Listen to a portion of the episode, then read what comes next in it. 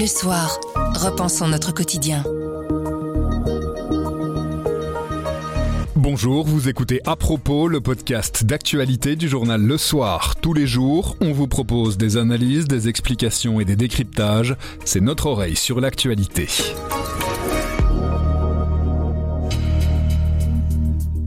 Européenne décide de se passer du pétrole russe, mais les autres pays producteurs sont-ils des modèles de démocratie ou de respect des droits humains? C'est un peu plus compliqué que ça.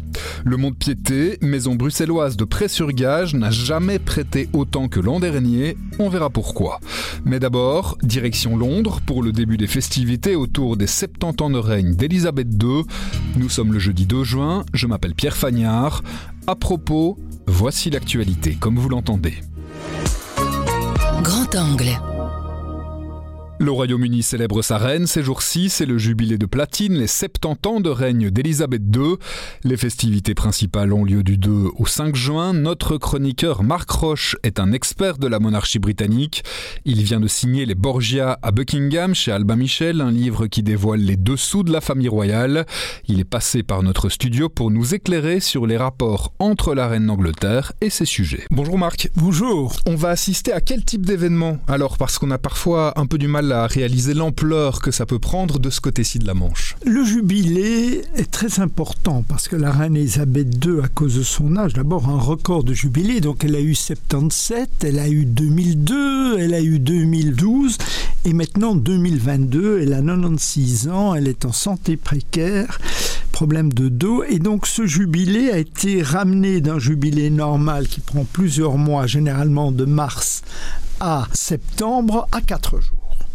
Et encore, elle ne participera qu'à certains événements, le défilé militaire, la scène du balcon et sans doute le Tédéum le lendemain. Pour les Britanniques, c'est l'occasion de célébrer plusieurs choses. D'abord de rendre hommage à la reine qui a tout dévoué à la tâche, y compris sacrifiant sa vie personnelle et sa vie familiale parce qu'elle était impréparée à l'âge de 25 ans à monter sur le trône de manière inopinée.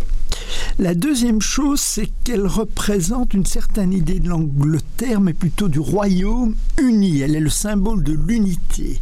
Au moment où il y a des fortes centrifuges, non seulement en Écosse et en Irlande du Nord, mais également dans le Commonwealth, les chefs de l'État de 14 autres pays que le Royaume-Uni, et il y a des velléités républicaines tout en voulant rester dans le Commonwealth, la famille des anciens dominions et des ex-colonies. Et enfin, c'est la royauté comme socle, comme point fixe dans la tourmente, que ce soit la tourmente du Brexit, la tourmente de la pandémie. Donc c'est un peu tout ça, et surtout c'est le fait que la plupart des Britanniques ben, n'ont connu qu'elle comme monarque. Vous l'évoquiez, il y aura un moment très particulier, ce sera la cérémonie du balcon à Buckingham Palace.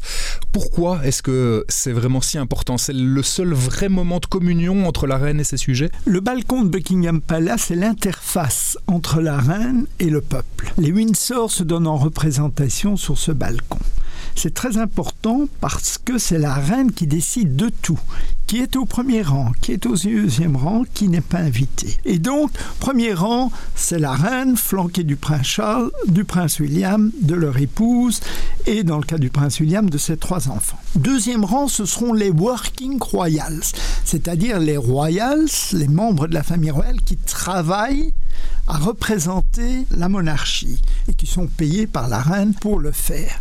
Ont été éliminés du balcon tous les rebelles, à savoir Andrew, pourtant le fils favori, impliqué dans le scandale Epstein de viol sur mineur, ses deux filles, ainsi que Meghan et Harry à cause des conditions dans lesquelles ils ont quitté le Royaume-Uni en réclamant une fonction à mi-temps, ce qui n'est pas possible chez les Windsor. Donc, ce balcon, c'est la reine, c'est son pouvoir, celle qui décide de tout. Et la différence entre ce balcon et le balcon de Mussolini à Rome ou le balcon d'Eva Perón à Buenos Aires, c'est qu'elle ne dit pas un mot. Elle est là et elle se contente d'être là. Le silence dit tout.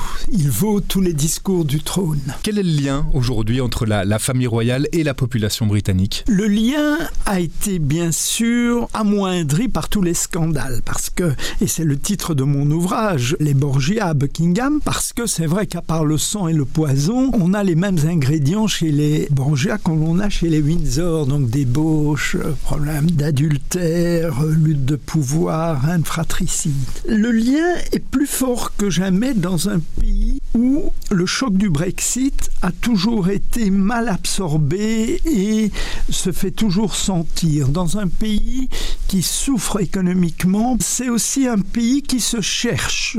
Et donc, au moment où tout est en question, et il y a d'énormes scandales qui touchent toutes les institutions, à commencer par le Premier ministre et le Partygate et les violations du confinement. La royauté, malgré les scandales, reste un socle, reste l'histoire, la continuité, elle rassure. Cet attachement de la population à la famille royale, il paraît un petit peu anachronique si on compare avec d'autres monarchies euh, européennes. C'est quoi la spécificité anglaise qui fait que cette population est toujours en 2022 attachée à sa monarchie? À l'inverse de la Belgique, la reine est chef du Commonwealth, donc la grande famille d'outre-mer, c'est 54 pays, mais néanmoins ça donne quelque chose de plus. Au Royaume-Uni, ça lui rappelle sa grandeur, l'Empire, Victoria, Nelson, tout ça c'est un peu sublimal, c'est lié à la monarchie. Et la deuxième grande différence, c'est qu'à l'inverse peut-être de la Belgique, la reine n'a pas de pouvoir politique, le roi des Belges en a beaucoup plus, notamment en nomination du Premier ministre, elle n'en a rien. Ce seul discours qu'elle écrit sans contre-saint ministériel, c'est le message de Noël qui est généraliste. On ne sait pas ce qu'elle pense. Moi, je l'ai rencontrée je ne sais pas combien de fois. J'ai jamais réussi à percer le mystère d'Élisabeth II. Elle m'a chaque fois posé les trois mêmes questions. Depuis combien de temps vivez-vous au Royaume-Uni, monsieur Vous vous y plaisez La météo n'est-elle pas un handicap? Donc on ne sait rien. Et la royauté, son vrai pouvoir, est le secteur caritatif, le secteur philanthropique. Il y a des milliers d'organisations qui pallient aux défaillances de l'État-providence et il y a toujours un membre de la famille royale à leur tête. Et ça, c'est un vrai pouvoir. Et donc, entre le Commonwealth, le mouvement caritatif, les Anglais restent attachés à la monarchie, même si la monarchie d'Élisabeth II n'est plus du tout représentative de la société, puisque c'est une monarchie blanche, protestante, anglo-saxonne, alors que la société britannique est multiculturelle, multiethnique. Une dernière petite chose, puisque c'est quand même d'elle qu'on parle, c'est ces 70 ans de règne qu'on célèbre. Elle est comment, Elisabeth II On l'a dit, euh, assez drôle, assez espiègle en fait. Écoutez, moi je l'ai jamais trouvé très drôle parce que vous êtes frigorifié quand vous la rencontrez. D'abord, elle est petite, la main est molle, elle euh, sourit peu, elle pose les questions, elle n'a qu'une idée, c'est se débarrasser de vous, qu'elle fait avec très grand talent. En fait, c'est une main de fer dans un gant de velours. En fait, elle est très dure. Elle a éliminé tout le monde autour d'elle qui portait ombrage, sa sœur, son mari n'a jamais eu de fonction officielle, n'a jamais eu de titre de prince consort. Elle est une vraie femme de pouvoir. Et elle ressemble à cet égard à Élisabeth I. C'est-à-dire, j'ai la silhouette d'une femme, mais j'ai un cœur d'homme. Et c'est ça, Élisabeth II. C'est une femme de pouvoir qui, au-delà du sourire, symbolise quand même une institution qu'elle a menée à la baguette pendant plus de 70 ans de règne. On vous en parlait hier dans à propos. Le sixième paquet de sanctions de l'Union européenne envers Moscou comprend entre autres un embargo sur une grosse partie du pétrole exporté par la Russie. Il va donc falloir se tourner vers d'autres producteurs. On parle de certains pays du Golfe accusés de crimes de guerre au Yémen. Mais est-ce cohérent de remplacer un partenaire autocratique par un autre? Est-il possible de se fournir en pétrole éthique? Pauline Hoffman du Service Monde répond à ces questions dans le journal de ce matin.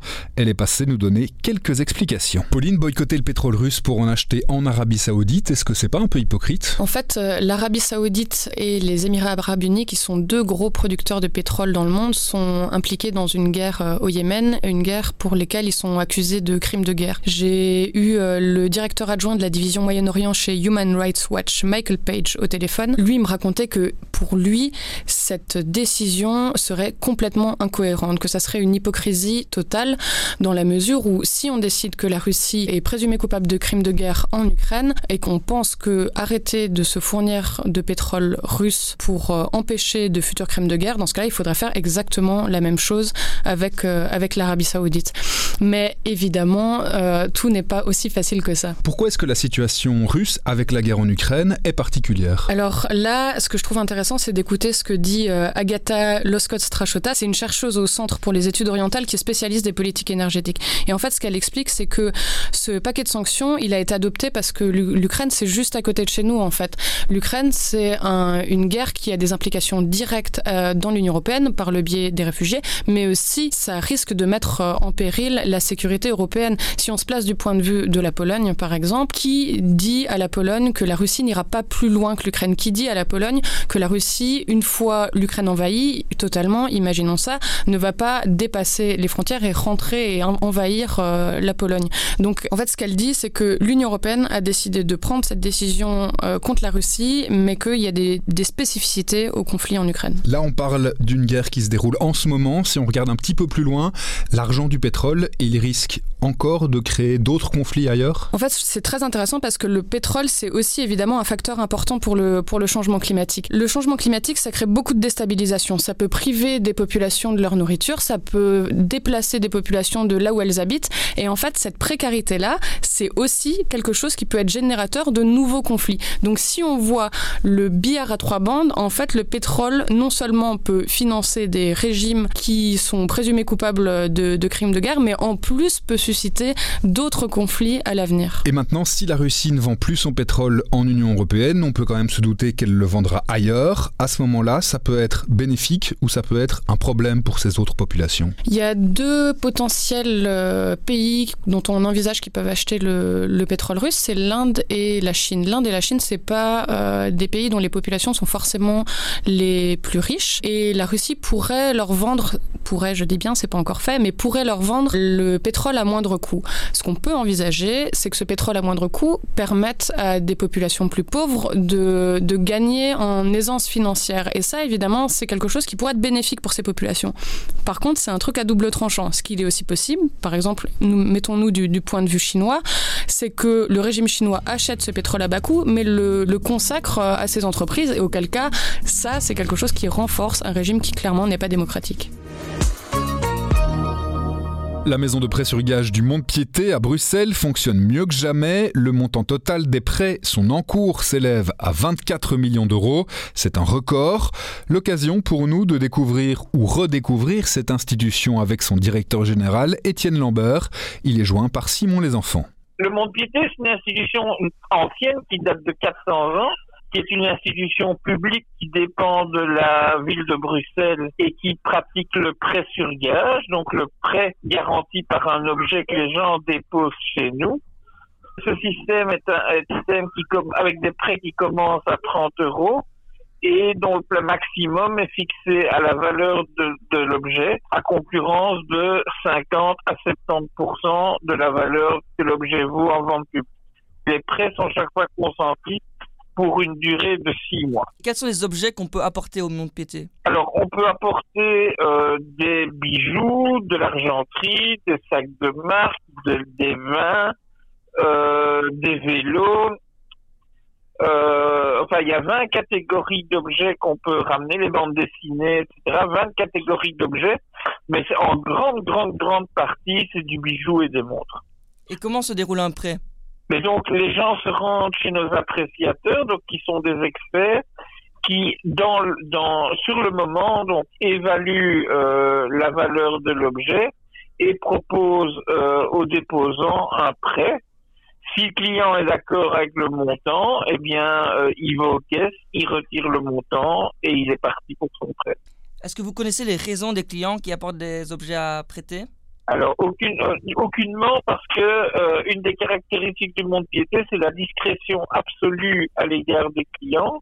Donc on leur on fait pas d'enquête pour savoir euh, qui ils sont, ce qu'ils font, ce qu'ils veulent faire avec l'argent, etc. C'est vraiment une discrétion à laquelle nos clients tiennent. Et donc on a on n'a pas d'idée ni sur le profil des gens ni sur euh, les, les, les motifs de prêt même si on peut évidemment avoir quelques idées sur la question, mais qui sont des, des supputations. Et la plupart des gens viennent récupérer leurs objets alors? Oui, donc on, ça fait une des caractéristiques du monde piété, c'est que euh, on a mis en place toute une série de dispositifs pour rappeler aux gens les échéances de prêt, pour leur permettre de le rembourser en six mois de manière très progressive, etc qui fait qu'on arrive à un taux de récupération des objets qui avoisine les 97%. Donc il y a seulement 3% des prêts qui, qui, se terminent par, euh, par la vente des objets. Et d'où vient cette somme record de 24 millions alors? Donc en fait, ce qui est très symptomatique, enfin ce qui est très nouveau finalement, c'est qu'il n'y a pas une augmentation du nombre de clients, mais il y a une augmentation des montants prêtés. Donc, il est vraisemblable qu'on a un glissement de la population davantage vers la classe moyenne et que ces gens viennent avec des objets qui valent plus et sur lesquels on peut prêter davantage. Donc, le, prêt moyen était de l'ordre de 650 euros en 2020 et en 2021, il était à 750 euros. Donc, ça fait une augmentation significative. Est-ce que vous pensez que ce record en cours est lié aussi à la baisse du pouvoir d'achat? On peut penser qu'effectivement, euh, forcément, comme pour tout le monde, euh, euh, les temps sont plus durs maintenant avec l'augmentation de la crise, etc. Est-ce qu'on peut faire un lien clair entre l'un et l'autre? Il y a certains de nos clients qui disent que c'est parce qu'ils ont une facture inattendue, etc., et que leur budget est déjà très court, etc mais euh, on ne demande pas aux gens, donc ils le disent spontanément. Et euh, je pense qu'il y a une partie des demandeurs qui, qui sont de ce profil-là. Bouche à oreille. Le bouche à oreille, c'est un avis, une inspiration, une recommandation et c'est livré par un membre de la rédaction. On vous propose une vingtaine de spectacles d'un coup aujourd'hui pour une sortie en famille. Ça se passe ce dimanche à Watermal-Boisfort en région bruxelloise. Ça s'appelle la Fête des Fleurs. C'est le bon plan de Julie Huon qui vous dit pourquoi il faut y aller.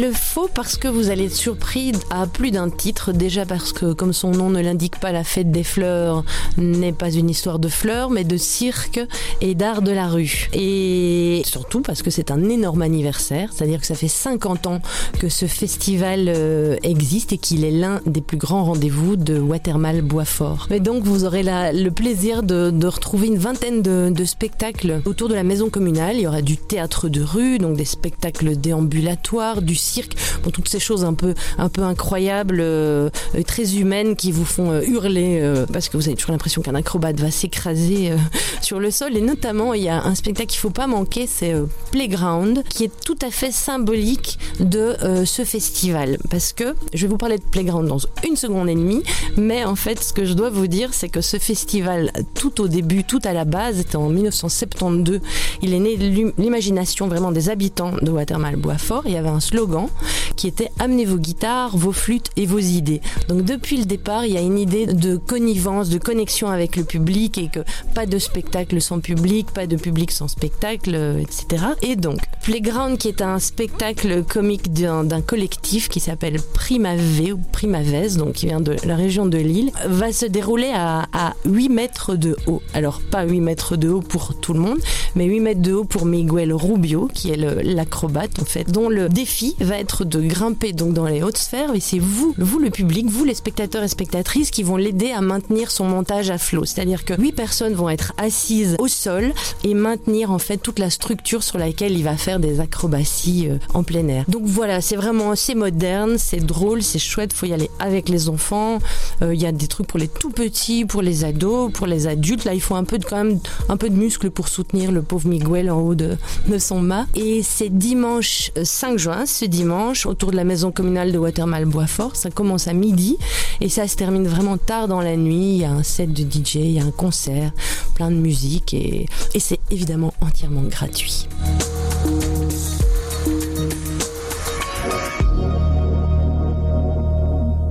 Propos, c'est fini pour aujourd'hui, mais on revient demain dès 7h. En attendant, abonnez-vous, partagez-nous. Vous nous trouverez sur notre site, notre application et votre plateforme de podcast préférée. À demain!